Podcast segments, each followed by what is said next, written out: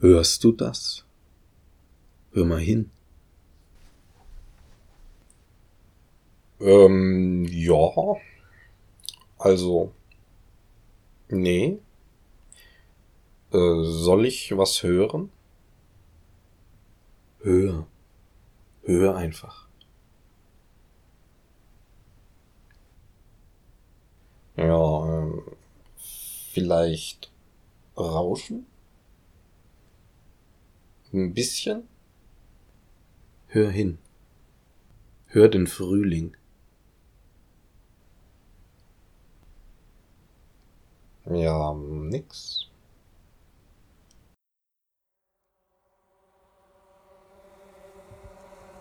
Bigida. Demo gegen Ackergift und ökologische Dummheit.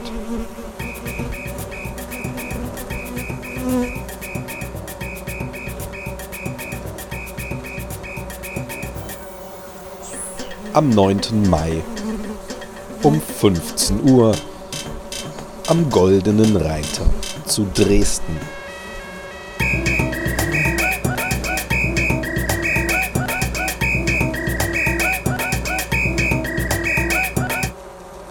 Alle weiteren Informationen zum Thema und zur Demo findest du auf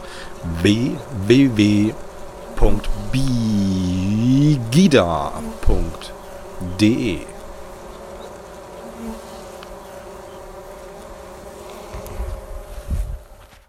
Hallo liebe Zuhörerinnen und liebe Zuhörer bei einer neuen Folge der wunderbaren Radiosendung ähm, aus dem Netzwerk Bigida, nämlich Bigida und er. Wir konnten unsere Demo, die ja für den 9. Mai geplant war, selbstverständlich nicht machen.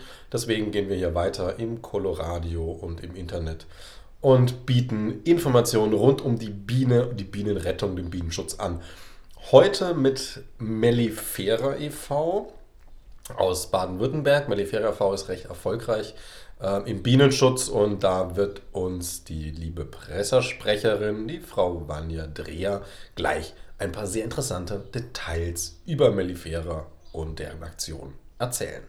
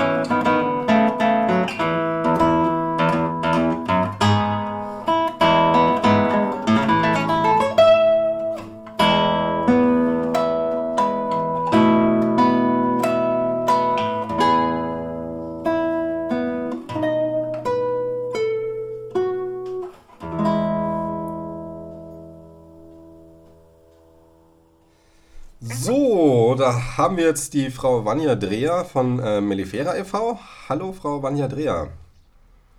Hallo zusammen. Ja, erstmal, ähm, der Name Mellifera klingt schön im Ohr, ähm, hat aber bestimmt eine tiefere Bedeutung. Was steckt denn da dahinter? Ja, Apis mellifera heißt übersetzt die Honigtragende und ist eben der zoologische Name für die westliche Honigbiene. Und daraus leitet sich auch unser Vereinsname Mellifera e.V. ab. Und ja, weil auch bei uns die Honigbiene im Zentrum steht. Allerdings nicht nur, weil uns ist nicht nur die Honigbiene wichtig, sondern der Schutz aller Bienen, bestäubender Insekten und auch ihrer Lebensräume. Okay, aber Sie haben einen klaren Fokus auf die Honigbiene ähm, und beachten natürlich, die anderen Sachen hängen natürlich zusammen. Insofern ist dann Mellifera der äh, tragende Name. Genau. Und Sie persönlich sind Pressesprecherin bei Mellifera? Genau, ich bin dort für die Presse- und Öffentlichkeitsarbeit äh, zuständig und bin gern ähm, das Sprachrohr, genau. Okay, genau, haben wir einige Fragen an Sie. Ähm, ich würde gleich mal einsteigen mit einem ja, relativ großen Thema, äh, was weiß ich, vielleicht vielen Leuten gar nicht so bewusst ist. Also wie ich es in den Gesprächen immer mal mitkriege, äh, denken, also haben manche Leute nicht drüber nachdenken, ganz oft dieses Gefühl, es gibt so die Wildbienen, die leben wild und dann gibt es die Honighausbiene, das ist natürlich ein Haustier. Ähm, ist auch ein Haustier, stimmt ja, aber es gibt natürlich auch äh, eine, das nennt sich dann wesensgemäße Bienenhaltung.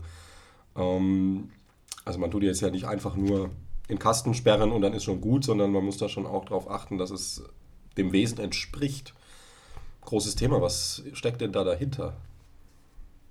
Genau, also die wesensgemäße Bienenhaltung, das ist ein Begriff, den ähm, wir in den letzten ähm, Jahr, Jahrzehnten schon geprägt haben und eben äh, der sich an den natürlichen Bedürfnissen des Bienenvolks orientiert. Das heißt, Arbeiterinnen, Drohnen, die Königinnen und eben auch zusammen mit den Baden, bilden für uns einen großen, wunderbaren Organismus, den nennen wir den Bienen. Und eben diesen gilt es zu achten. Und darauf bauen sich eben auch die, ja, unsere Art der Bienenhaltung oder die Bienenhaltung, die wir ähm, uns wünschen, ähm, auf. Genau. Mhm. Sie sagen gerade, Sie sehen das Volk dann als ein Organismus, also methodisch quasi von seinem Verhalten, von also man kann das Volk dann, das Volk wirklich auch als ein Lebewesen betrachten, natürlich jetzt nicht biologisch, aber von dem, wie es agiert, oder wie darf man sich das verstehen? Genau, also dass jeder Teil wichtig ist. Also dass ähm, die Arbeiterinnen ihre Funktion haben, aber auch die Drohnen, die oft in der konventionellen Imkerei nicht so gern gesehen werden und die Königin, also wir sagen, das ist ein Zusammenspiel und jeder Teil ist wichtig, auch die Samen ähm, und wir nehmen das ernst, dass es die gibt und äh, auch ihre Funktionen ernst. Genau. Okay, das heißt, ähm, es ist dann weniger auf Honigertrag aus, sondern mehr auf, ähm, naja, dass die Bienen, dass ihnen gut geht, dass sie sich äh, weiter fortpflanzen. Genau, also man muss ganz klar sagen, ähm, wie Sie auch schon angesprochen haben, Imkern ist von, einem, von Menschen geschaffene Kulturform ähm, also das darf man nicht vergessen. Die Bienen werden gehalten, um Honig und andere Produkte zu bekommen. Ähm, in der konventionellen Imkerei ist es so, dass die Arbeiten üblicherweise so angelegt sind, dass der Honigertrag möglichst hoch ist und eben auch das Handling für den Imker einfach ist. Ähm, das steht oft halt im Widerspruch zu diesen natürlichen Verhaltensweisen der Bienen. Also das, was sie üblicherweise machen, mhm. Um sich fortzupflanzen und so weiter, ähm, ist nicht unbedingt ähm, für den Imker immer von Vorteil, wenn er möglichst viel Honig ernten möchte oder eben schnell durch seine Völker durchkommen möchte, sage ich jetzt mal. Genau. Und wir zeigen eben auch auf, dass eine Bienenhaltung auch mit Rücksicht auf die Bedürfnisse der Bienen möglich ist. Und eben man trotzdem Honig, wenn auch nicht so viel natürlich, ähm, für sich und seine Leben bekommt. Genau. Vielleicht kann ich da gleich noch so ein paar Ker Kernelemente ansprechen. Ja, ja, gerne, gerne. Ja? Mhm. Also es gibt so ein paar Hauptsäulen, wo wir sagen, das ist uns besonders wichtig ähm, bei der wesensgemäßen Bienenhaltung. Das ist zum einen ähm, die Wahrung des Brutnestes als Gesamtes, ähm, der Naturgartenbau und eben die Vermehrung über den Schwarmtrieb zur Erläuterung. Für uns darf sich zum Beispiel die Königin im Stock frei bewegen und dort ihre Eier ablegen, wo sie so richtig hält. Also es gibt keine Absperrgitter oder ähnliches. Und äh, die Arbeiterinnen bauen ihre Waben selbst.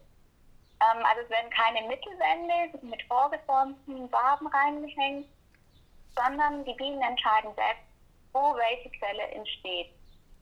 Ähm, das ist ganz erstaunlich, was für Wunderwerke da rauskommen und wie gut die Bienen das doch machen können.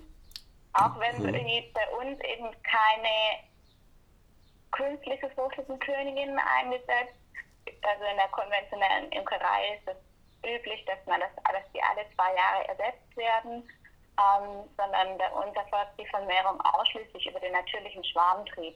Das heißt, wenn die Bienen in Schwarmstimmung sind, ähm, fangen wir entweder den Schwarm, der abgeht, ein mit der jungen, äh, mit der alten Königin oder beim Nachschwarm mit den jungen Königin oder ähm, wenn sie in Schwarmstimmung sind, nehmen wir den ähm, Schwarm vorweg.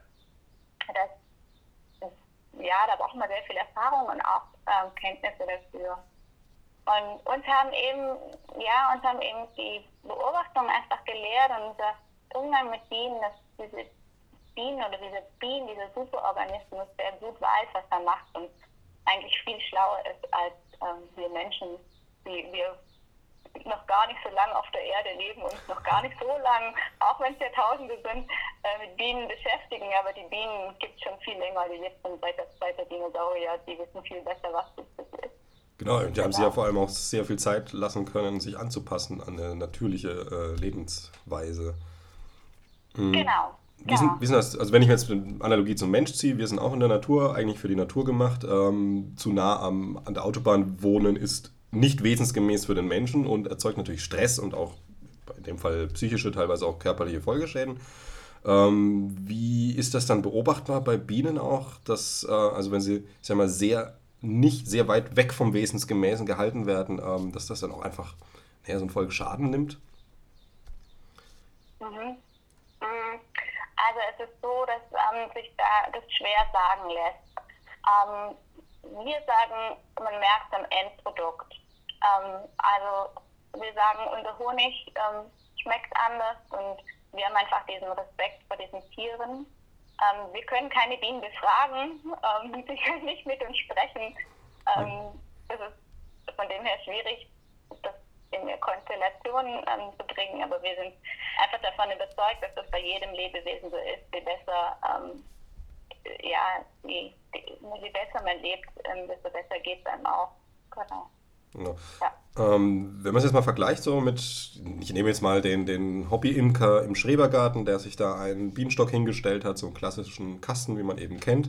Äh, wie weit weg ist denn das vom wesensgemäßen Halten? Oder ist das schon recht nahe dran noch.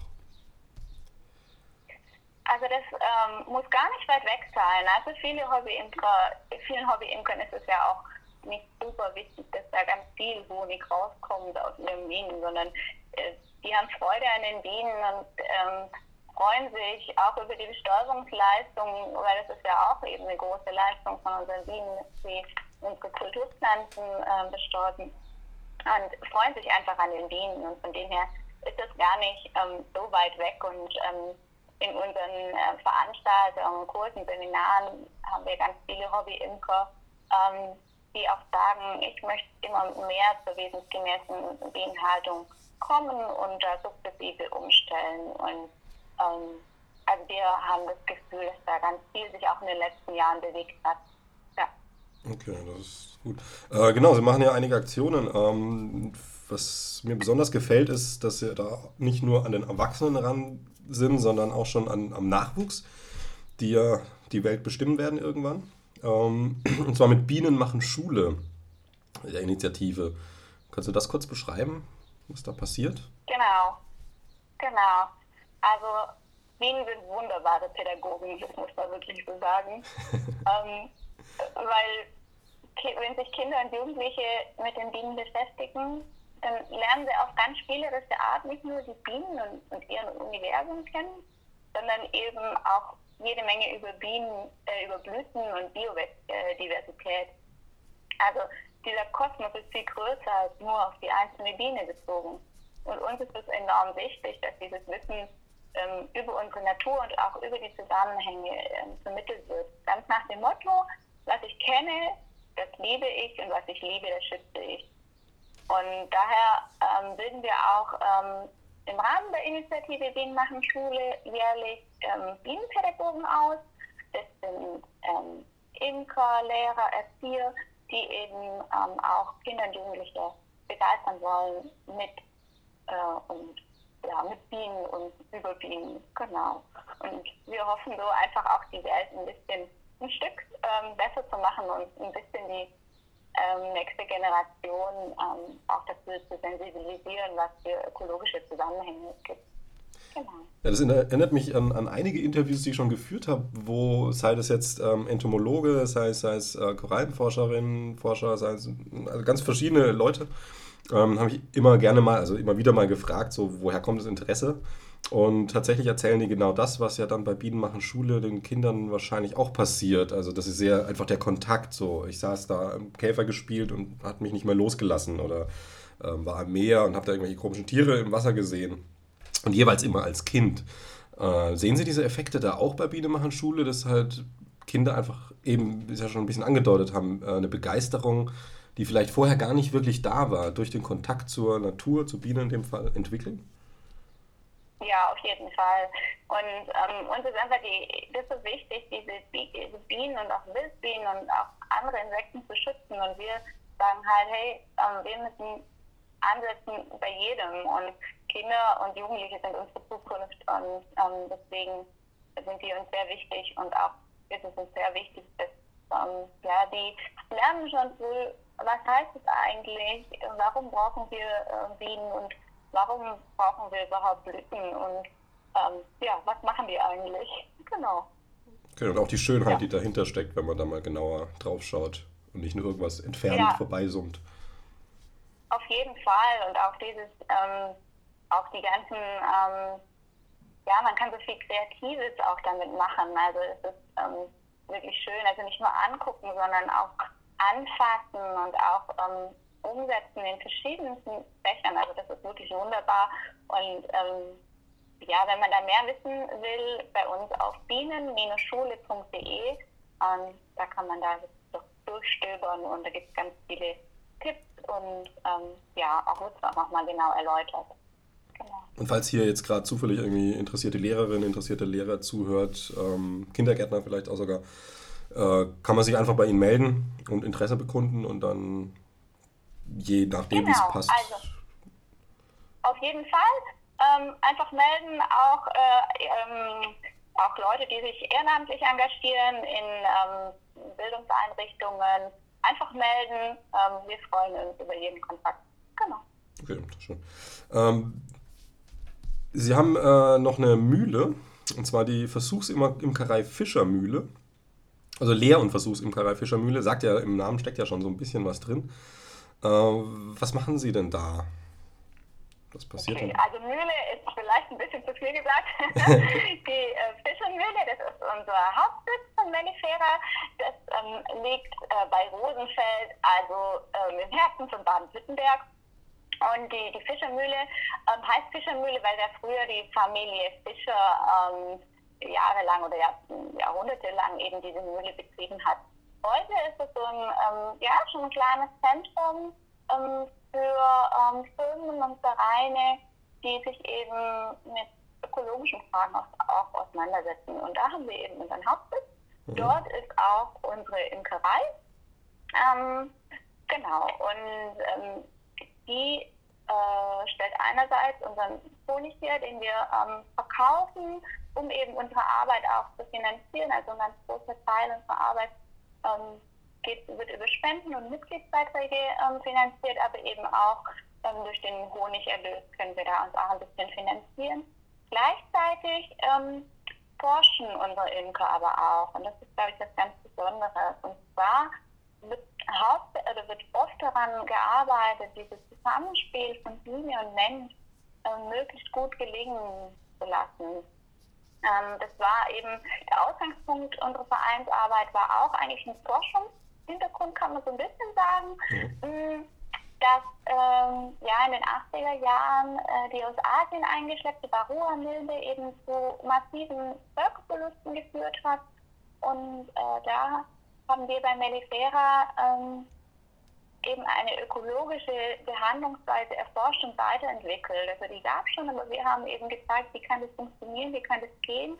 Und mittlerweile ist diese Behandlung mit Oxalsäure international verbreitet und ähm, viele Imker äh, wenden sie an.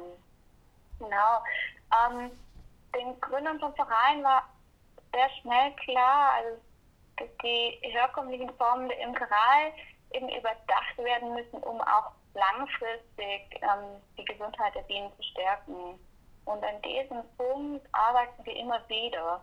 Ähm, wird immer wieder geforscht, wie können wir Bienen halten, dass es ihnen möglichst gut geht und wir aber vielleicht doch etwas Honig bekommen. Ähm, zum Beispiel aktuelles Projekt von unserem Imkermeister Norbert Tilsau. Der hat ähm, kleine ähm, isolierte Beuten, sehr gut isolierte Beuten mit 45 Litern ähm, erstellen lassen, auch von einem Imker von uns, der handwerklich sehr geschickt ist.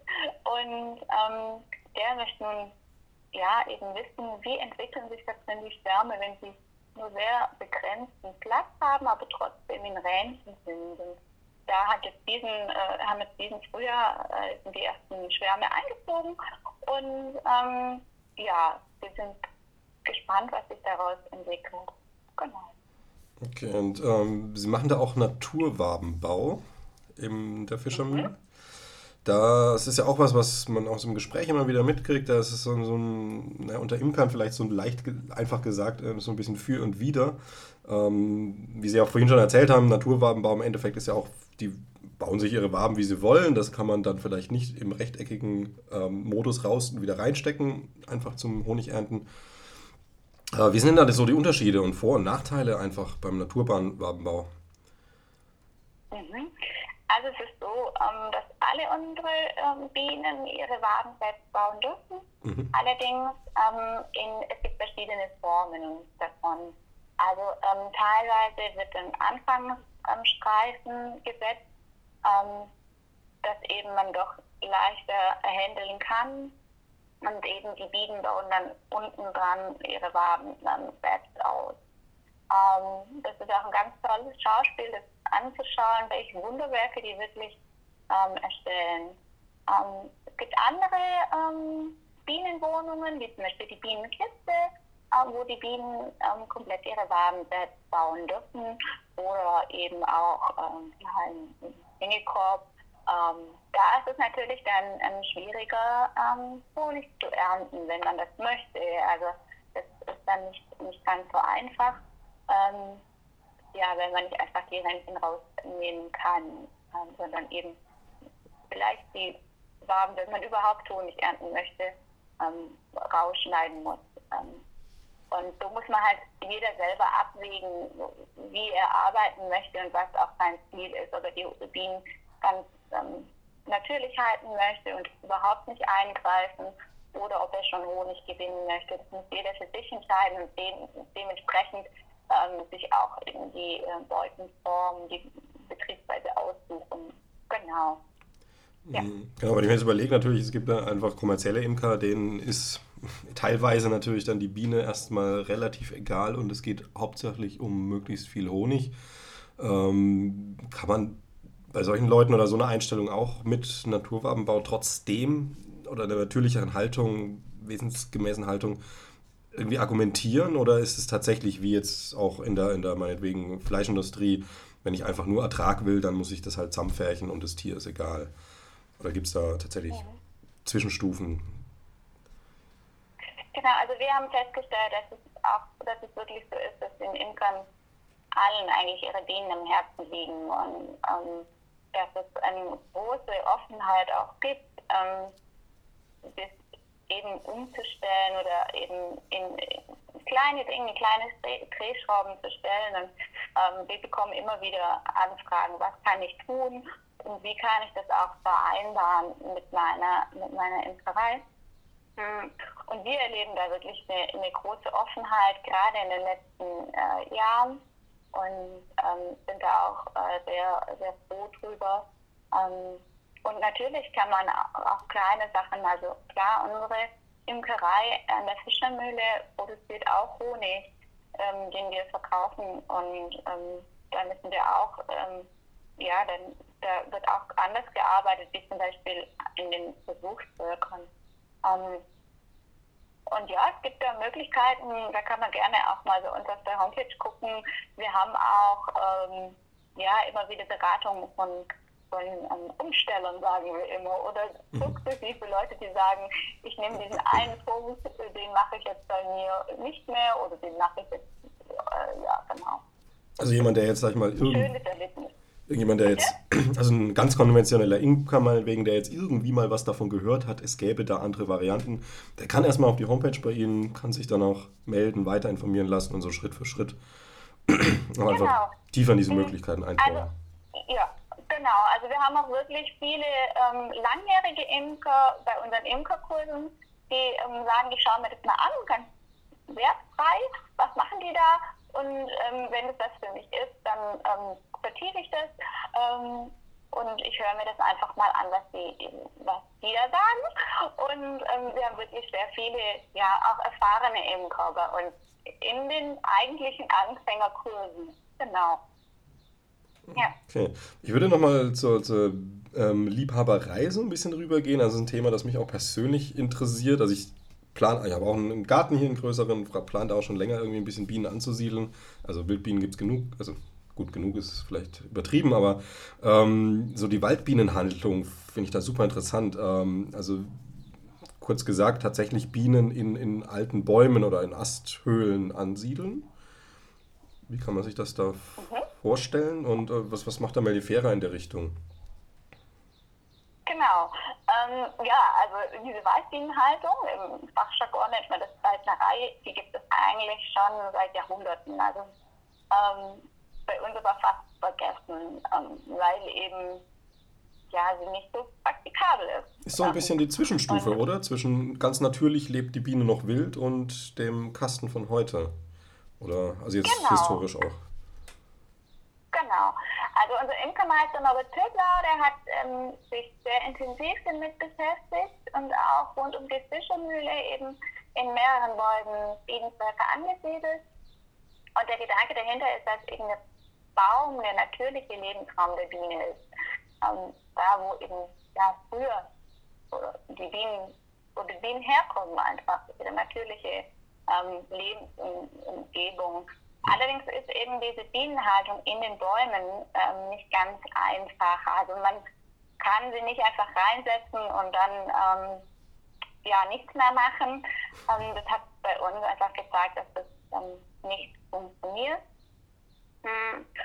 Ja, hauptsächlich daher, ähm, dass die Honigbienendichte heutzutage sehr hoch ist und eben auch das Beflug von anderen Völkern gibt und auch die Varroa-Milbe reinkommt in die Völker und ähm, man die auch behandeln muss. Und ähm, eine Behandlung ist da sehr schwierig ähm, in den Bäumen, klar, erstmal weil es 5, 6 Meter hoch ist und ähm, B, weil man einfach nicht so gut rankommt. Es gibt hinten so eine Öffnung, die man aufmachen kann, die mit Draht und Zweigen verschlossen ist.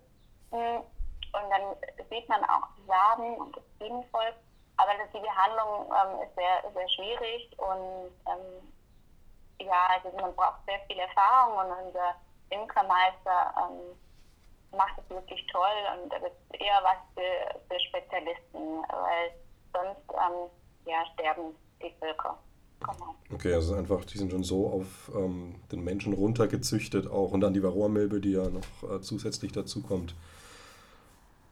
Oder, genau. Ja dazu kommt eigentlich, dass ähm, also auch diese Idee, dass man ähm, Bienenvölker wild wieder ansiedelt in Europa, ähm, die ist wirklich toll, aber es ist halt so ein bisschen schwierig mit unseren Voraussetzungen, die hier herrschen. Also sehr, sehr wenig alte, wirklich alte Bäume bei uns in den Wäldern. Ähm, die werden eigentlich, bevor sie richtig alt sind und wertvoll für ähm, Insekten ähm, und eben für Bienen, ähm, da brauchen sie große Höhlen, werden sie eigentlich vorher gefällt. Und die Wälder sehen auch heute einfach anders aus. Es gibt ähm, nicht so viel lichte Mischwälder, sondern mit alten Bäumen, sondern hauptsächlich dichtpflanzte eben Monokulturen. Und das ist kein, kein Baum, so eine, eine, eine lange Dichte ist kein Baum, wo, wo ein leben kann. Und äh, deswegen sind auch die Voraussetzungen einfach schwierig für uns und dann müsste sich die Umgebung, also die, ja, unsere Umwelt, unsere Wälder müssten sich ändern, um das möglich zu machen. Ja. Also wir haben quasi wirklich schon so die Wälder, also die, die Landschaft jetzt auf Deutschland reduziert, so umgestaltet, dass ähm, die Biene sich von alleine da gar nicht mehr, die hat keine Möglichkeiten mehr, sich wirklich anzusiedeln. Genau, unsere Wälder in Deutschland ähm, sind zum allergrößten Teil ähm, ja, Nutzflächen, Kulturflächen. Mhm. Genau die zur Holzernte ähm, genutzt werden, wo, wo, wo, eben die Leute kein Interesse haben, dass da ein Baum 150 Jahre steht ähm, oder noch länger. genau, es gibt nur sehr, sehr wenig Bäume und erst ab dann können eben so große Höhlen entstehen, auch ähm, so häufiger, dass diese Höhlen entstehen, dass überhaupt die Bienen da eine, eine Bleibe haben. Genau. Mhm. Ja. Die, die es jetzt gibt, also es gibt ein, ein paar äh, wildlebende Bienenvölker, das sind aber meistens sag mal, ausgebüxte Schwärme ähm, und häufig überleben die den Winter leider nicht. Genau. Äh, wenn man sich überlegt, also wenn jetzt ein Schwarm, der haut einfach mal ab, denkt sich, okay, ich suche mir jetzt was Neues, würde der tendenziell sogar eher in der Stadt mittlerweile was finden, als jetzt auf dem Land draußen, wo ja tatsächlich wenig Natürliches noch ist? Also, was ich, alte Abbruchhäuser oder weiß ja nicht, was da jetzt gibt. Mhm. Also es gibt tatsächlich ähm, Untersuchungen ähm, von dem Bienenforscher Stili, ähm, dass äh, sich Bienen eben auch in, in Städten Behausungen gesucht haben. Also er hat da mal eine Studie gemacht und dann kamen die Bienen zurück mit ähm, eben gerade so äh, ja, Abbruchmaterial äh, auf, ihrem, auf ihrem Körper und ähm, dass sich die Bienen auch in den Häusern, in den Wiesen zurechtfinden. Aber die Frage ist halt, ob sie da wirklich auch überleben.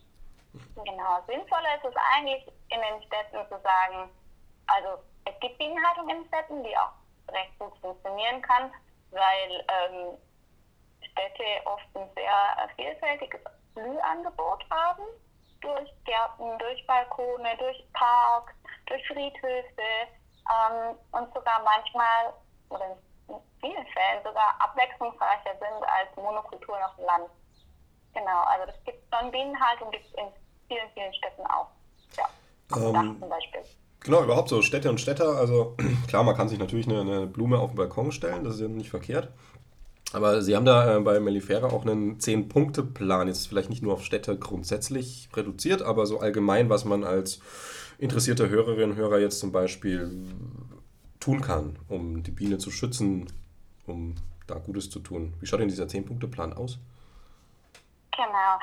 Also es ist so, dass man sich wirklich genau überlegen sollte, ob man Bienen auf den Balkon stellt, weil es doch Arbeit macht und auch ähm, man ein Wissen haben muss. Also man kann nicht einfach, oder wir raten davon ab, einfach Bienen ähm, sich irgendwo zu kaufen oder ähm, zu organisieren und ohne Vorerfahrung sie einfach ähm, aufzustellen.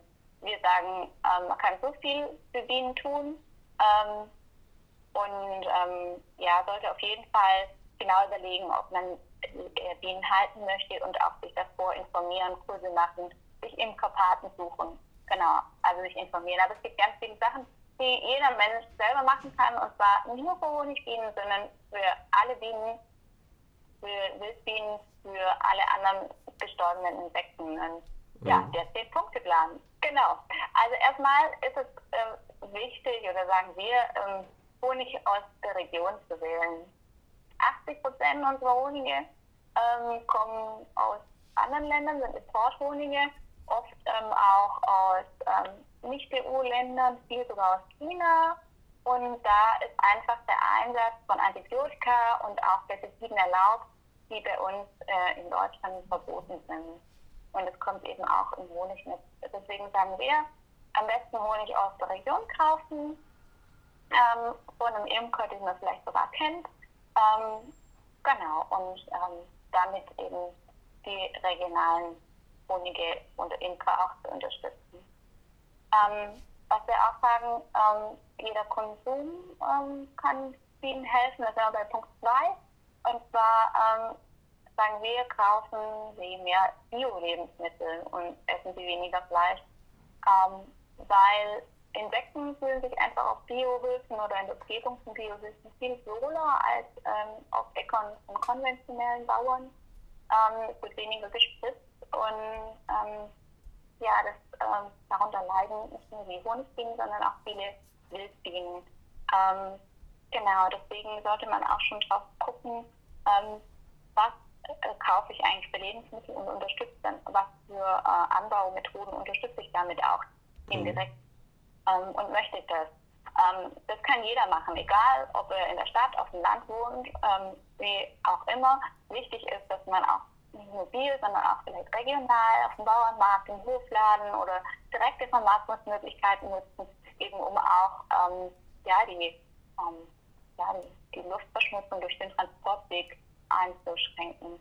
Genau, das kann jeder machen und damit hilft er nicht nur unseren Bienen, sondern auch sonst unserer Umwelt. Genau. Und letztlich auch sich selbst. Ähm, das ist ja dann auch eine gesündere Nahrung. Genau, genau. Und letztlich auch sich selbst. Genau. Ähm, dann sagen wir ähm, als dritter Punkt eigentlich Fragen, Fragen, Fragen.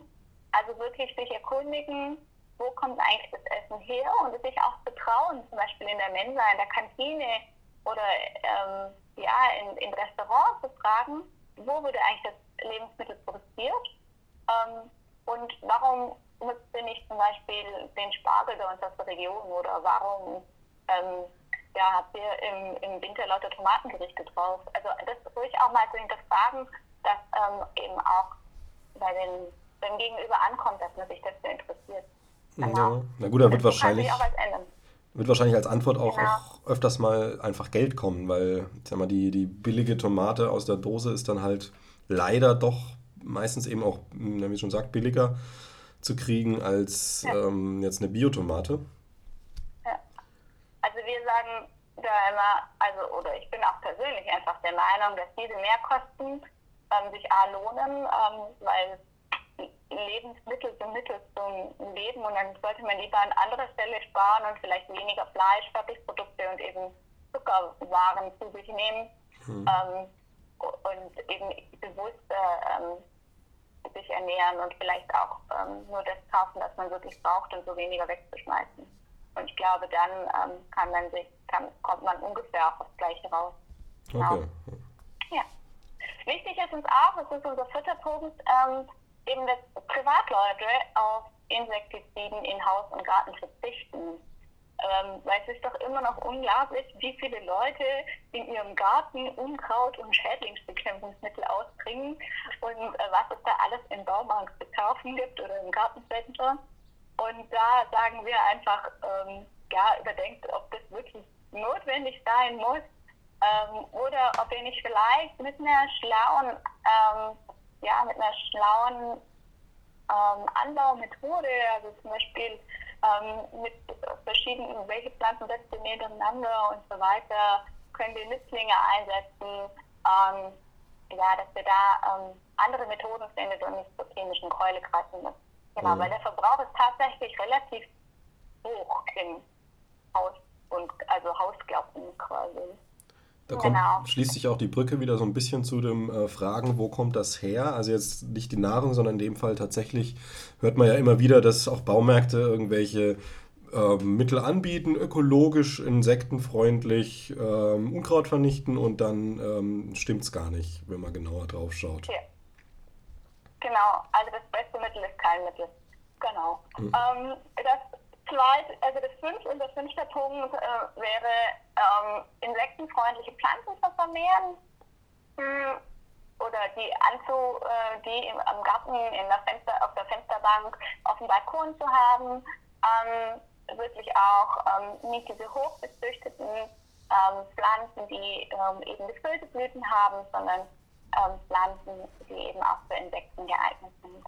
Was auch jeder machen kann, ganz beliebt, ähm, sind Nistmöglichkeiten für Insekten. Ähm, ja, so als Zahl mal zu nennen, 300 ähm, der heimischen 560 Wildbienenarten stehen auf der roten Liste. Also ähm, da ist es wirklich so, dass man es schön ist, wenn man den unter die Arme greift.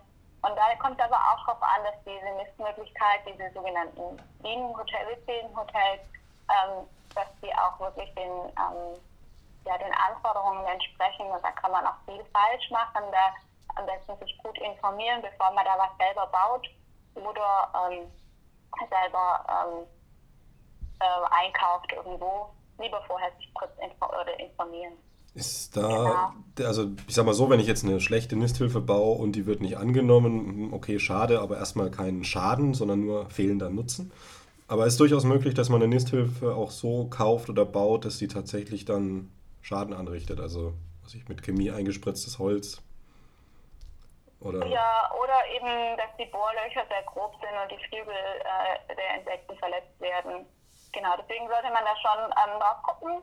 ähm, wie man das baut. Und da gibt es aber mittlerweile auch im Internet ähm, wirklich tolle, ähm, tolle Seiten, ähm, wo man da ähm, schauen kann, dass es wirklich insektenfreundliche oder ja, für Bienen überhaupt geeignete ähm, ja, Nistmöglichkeiten mh, gibt. Und viele Wildbienen nisten übrigens äh, auch im Boden, also sprich in offenen, äh, bandigen Flecken. Und daher ist auch schön, wenn man einen Garten hat und Platz dafür, dass es vielleicht auch dafür eine Fläche gibt, wo man Wild, ja, für Wildbienen frei hält. Genau. Hm. Ja. Genau, einfach ein bisschen in den. Mhm. Punkt 7 wäre eben die Möglichkeit, wo wir schon drüber gesprochen haben. Ähm, man kann einen Imkerkurs machen, aber wir raten wirklich nur dazu, wenn man auch ähm, wirklich, wenn man die Möglichkeit hat und ähm, sich auch davor gut zu informieren. Ähm, Punkt 8, wenn man, finden wir, ähm, ist für jedermann eine gute Möglichkeit, sich zu engagieren, eine Bienenpatenschaft abzuschließen. Und das geht ähm, auch bei uns. Und man kann also ein Bienenvolk symbolisch ähm, adoptieren. Mhm. Man bekommt dann ein Glas Honig und damit unterstützen wir eben auch unsere Arbeit, unsere ähm, ja, unsere Vereinsarbeit, unsere Forschungsarbeit. Und ähm, genau, da gibt es ähm, bei uns auch auf der Seite Infos dazu, kann man, ist auch ein wunderbares Geschenk. Ähm, ja, mhm. zum Geburtstag oder genau, oder wie eine Hochzeit oder so. Und man kann sich dann immer genau. wieder Infos holen, wie geht es meinem Volk. Genau, genau. Wir haben eine Vereinszeitschrift und da ähm, genau wird auch darüber informiert. Man kann auch an der Fischermühle bei uns vorbeikommen und mal gucken, wo leben da die Bienen. Ähm, das ist öffentlich zugänglich. Da gibt es einen Lehrbienenbad und äh, da kann man mal auch mal gucken. Genau. Dann ähm, Punkt 9, ähm, unterschreibe Petitionen und werde aktiv. Also auch politisch, ähm, dass man sich wirklich einbringt und zum Beispiel an Demos teilnimmt, zum Beispiel an der Wir haben Stadtdemo in Berlin oder Tübingen, die immer im Januar statt, ähm, aber eben auch, ja, Unterschriften leistet ähm, und sich eben auch politisch einbringt. Genau. Die zehnte und letzte Möglichkeit, ähm, sagen wir, ihr könnt einfach auch unsere Arbeit unterstützen, dass wir unsere Arbeit weitermachen können zum Wohle der Bienen und zum Wohle der bestorbenen Insekten ähm, und ja, unterstützen uns mit einer Mitgliedschaft, mit einer Spende, genau, und ähm, da freuen wir uns immer drüber. Genau, das waren die zehn Punkte. Den gibt es übrigens auch bei uns auf der Internetseite zum Anschauen oder eben als Flyer kann man sich den auch ähm, kostenlos bestellen und kann den auch bei sich zum Beispiel zu Hause auslegen oder verteilen. Die Idee dazu ähm, kam von der Regionalgruppe Berlin. Dort haben wir auch ja eine sehr aktive Gruppe. Genau. Okay, das ist ja eh ja. interessant, weil bei Melifera ja sehr viel Öffentlichkeitsarbeit, also jetzt auch in den Schulen zum Beispiel, die Mühle, man kann da hinkommen. Ähm, dann gibt es noch was, nämlich das Bündnis zum Schutz der Bienen. Ähm, was passiert denn da so? Genau. Ähm, also es ist so, dass wir eben und möchten den Bienen und ihren wilden Verwandten eben eine Stimme geben und machen da immer wieder auf ihre Situation aufmerksam und ähm, zeigen eben auch gerade mit diesem Zehn-Punkte-Plan auf, was kann eigentlich jeder dafür tun. Ähm, genau, das ist unser Anliegen, dass wir ähm, ja, geben wir unsere oder ja, sind in, im Internet aktiv, ähm, in, in, in, den Zeitungen aktiv, aber auch ähm, auf Veranstaltungen. Und ähm, ja, was allerdings ähm, natürlich bedarf es auch einer politischen Weichenstellung für das Thema. Also da muss sich unserer Meinung nach ganz viel noch entwickeln und verändern für die Bienen. Und ähm, diese politische Arbeit, ähm, dafür macht sich die Aurelia Stiftung in Berlin stark. Die hat unser Gründer Thomas Badeschi ins Leben gerufen. Und äh, ja, die sind direkt vor Ort an der Politik und ähm, die äh, bringen sich da ein und äh, reichen auch Klagen ein und sprechen vor dem Bundestag und so weiter. Genau. Also, das steckt hinter dem Bündnis. Wir haben aber noch was Interessantes. Vielleicht, mhm. ähm, wenn, wenn ihr euch dafür interessiert, ähm, und zwar unser Netzwerk Spielende Landschaft. Genau, das wäre die nächste Frage gewesen. Genau. Ja, also wie ich ja schon, ja, schon angesprochen habe, endet für uns der Schutz der Bienen nicht am Flugloch. Mhm. Ähm, es ist uns ein großes Anliegen, die Landschaft bunt und blühender zu machen, um eben den Bienen und allen anderen bestäubenden Insekten mehr Nahrungs- und Lebensraum zu bieten. Und daher ähm, wurde im Jahr 2002 unsere Initiative Netzwerk Blühende Landschaft gegründet. Ähm, und die Mitarbeiter ähm, legen gemeinsam mit Landwirten, Kommunen, Privatpersonen Blühflächen an, langfristige Blühflächen und beraten die auch, was sie tun können, ähm, dass es da eben mehr blüht. Da entstehen jetzt wunderbare Projekte, mh, hm, die allerdings auch Geld kosten und dafür äh, kann man zum Beispiel eine Blühpatenschaft abschließen, um das ähm, zu unterstützen und eben so eine Fläche ähm, ja, durch sein Geld anlegen lassen. Genau. Also es sind wirklich tolle Projekte. Wir haben da auch eine Karte ähm, auf unserer Internetseite, wo man sehen kann, wo überall die Blühflächen sind. Und man kann dann auch eine Blühfläche äh, besuchen. Die sind frei äh, zugänglich, gibt es auch Führungen. Und das ist echt ein, echt ein tolles, tolle Projekte, tolles, ja, auch um, um eben dazu zu sensibilisieren. Und wichtig ist uns, dass es wirklich gemeinsam mit den Landwirten ähm, und eben den Kommunen funktioniert. Und dass es nicht ein Gegeneinander ist, sondern eben ein gemeinsames, ähm, wie kann das funktionieren. Genau, das ist uns wirklich wichtig. Ähm, genau, da wäre jetzt mal die Frage, so ganz ähm, einfach mal an einem Beispiel. Ähm, hat jemand jetzt meinetwegen 5000 Quadratmeter schön gelegenen Acker, ähm, will da jetzt eine Streuobstwiese draus machen und will Wert darauf legen, dass das halt meinetwegen auch alte Baumsorten sind, dass das vor allem halt auch ökologisch sinnig ist und ist aber Laie. Kann so jemand ganz konkret sagen, okay, ähm, ich wende mich jetzt an Malifera, sage hier, das und das sind jetzt die Voraussetzungen, die ich mitbringe. Ähm, ich brauche ein bisschen Unterstützung, was kann man tun, ein bisschen Info oder vielleicht sogar Kooperation mit einer Fläche, die man dann bereitstellt. Gibt es da Möglichkeiten? Genau, also wir sind jetzt keine ausgewiesenen ähm, ähm, Streuobstwiesenexperten, sondern mhm. eher Blühflächenexperten. Sprich, wenn jemand sein, äh, sagt, ich möchte zum Beispiel einen Ackerrandstreifen machen, ich möchte einen bewussten Teil meiner Fläche ähm, in Blühflächen ähm, verwandeln, ähm, da helfen wir sehr, sehr gerne und beraten, welches Saatgut man verwendet, was will man erreichen. Auch es gibt auch bei uns ähm, Projekte, die eben ja, Pflanzen, Blühpflanzen ähm, bevorzugen, die an den jeweiligen angebauten Acker ange oder an die jeweilige Pflanze, die dort auf dem Acker angebaut wird, angepasst ist. Also sprich, dass zum Beispiel, wenn dort Kohl angepflanzt wird, dass es diese Nützlinge, die zum Beispiel die Kohlfliege ähm, ja, mhm. vertilgen, dass sie besonders äh, dort Nahrung in den Blühpflanzen finden und es eben eine, eine gute Kombination gibt ähm, und man so vielleicht sogar äh, auf dem Acker dann weniger ähm, schützen muss. Genau, also das ist so sowas, da beraten wir sehr gerne und ähm, da haben wir auch sehr gute Experten, die da sich echt gut auskennen und das mit Leidenschaft machen. Genau. Okay, also ist man auf jeden Fall willkommen, wenn man auch gerade sagt, ich habe die Expertise nicht, aber habe die Möglichkeiten und würde da gern mehr zu wissen. Genau.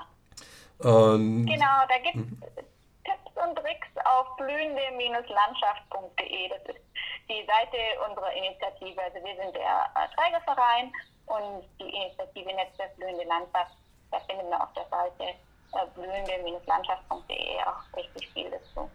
Ja, das ist natürlich so die Sache. Ich meine, das sind ja jetzt keine Institutionen mit 20.000 Mitarbeitern, sondern wie das in unserer Welt ja leider meistens so ist, sind die ähm, nützlicheren auch meistens die kleineren ähm, Institutionen. Und also klingt bisher alles sehr interessant, sehr gut engagiert, was sie da machen, aber sicherlich gibt es ja auch noch eine Seite, wo sie sagen, so, hm, ähm, da könnte auch Mellifera noch eine Unterstützung brauchen, sei es medial, durch Aufmerksamkeit, sei es durch konkrete Fachexpertise oder sonst irgendwas. Gibt es irgendwas, wo sie sagen würden, okay, hier ähm, gerne melden, ähm, es könnte noch mehr werden, es ist noch Luft nach oben. Ja, also wir sind tatsächlich keine große Firma, sondern wir sind ein Verein ähm, unsere ganzen Regionalgruppen, ähm, das sind alles Ehrenamtliche, die sich da engagieren und die da wirklich wertvolle Arbeit leisten. Ähm, da kann, man, kann jeder selbst auch ähm, sich engagieren vor Ort. Äh, muss man nicht unbedingt nach Rosenfeld reisen, wenn man da weiter wegkommt, äh, herkommt, aber äh, da kann sich wirklich ähm, jeder auch in den Regionalgruppen vor Ort engagieren.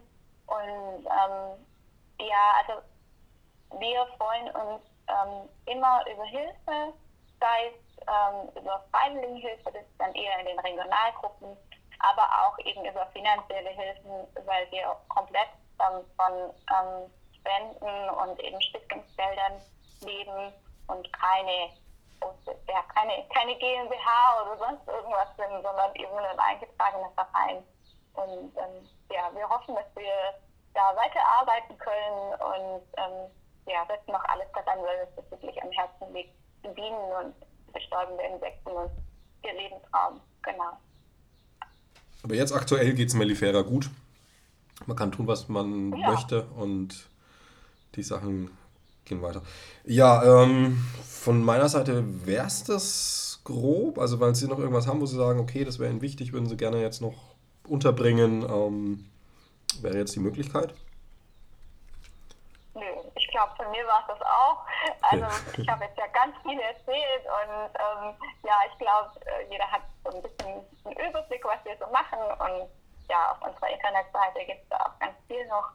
Und ähm, sonst einfach anrufen, Mail schreiben, ähm, Kontaktdaten gibt es auch im Internet ähm, oder einfach mail at und ja, wir freuen uns über alle Anfragen. Ja. Genau. Ja, Frau Janea Dreher, dann danke ich Ihnen herzlich fürs Interview und ähm, ja, wünsche Ihnen und Melifera alles Gute. Vielen lieben Dank und summende Grüße an alle.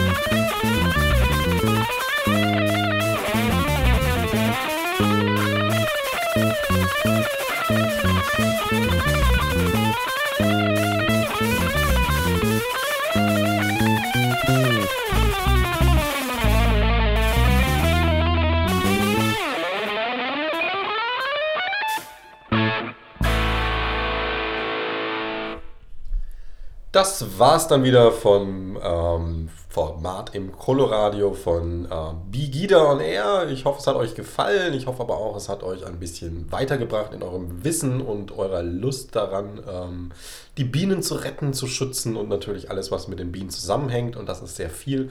Letztlich für die Kette ja bis zum weißen Hai. Die ganze Natur eben. Ja, damit entlasse ich euch in euren Alltag zurück und wünsche einen schönen und möglichst natürlichen Resttag.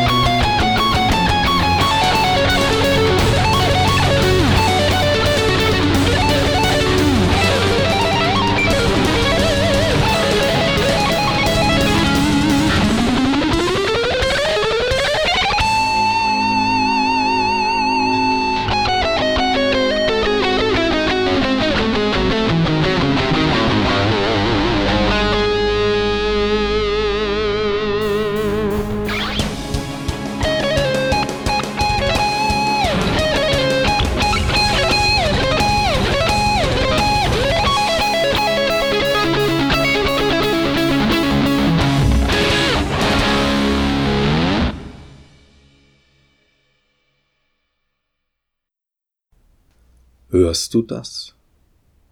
Hör mal hin. Ähm, ja. Also, nee. Äh, soll ich was hören? Hör. Hör einfach. Ja, ähm, vielleicht Rauschen? Ein bisschen? Hör hin. Hör den Frühling. Ja, nix.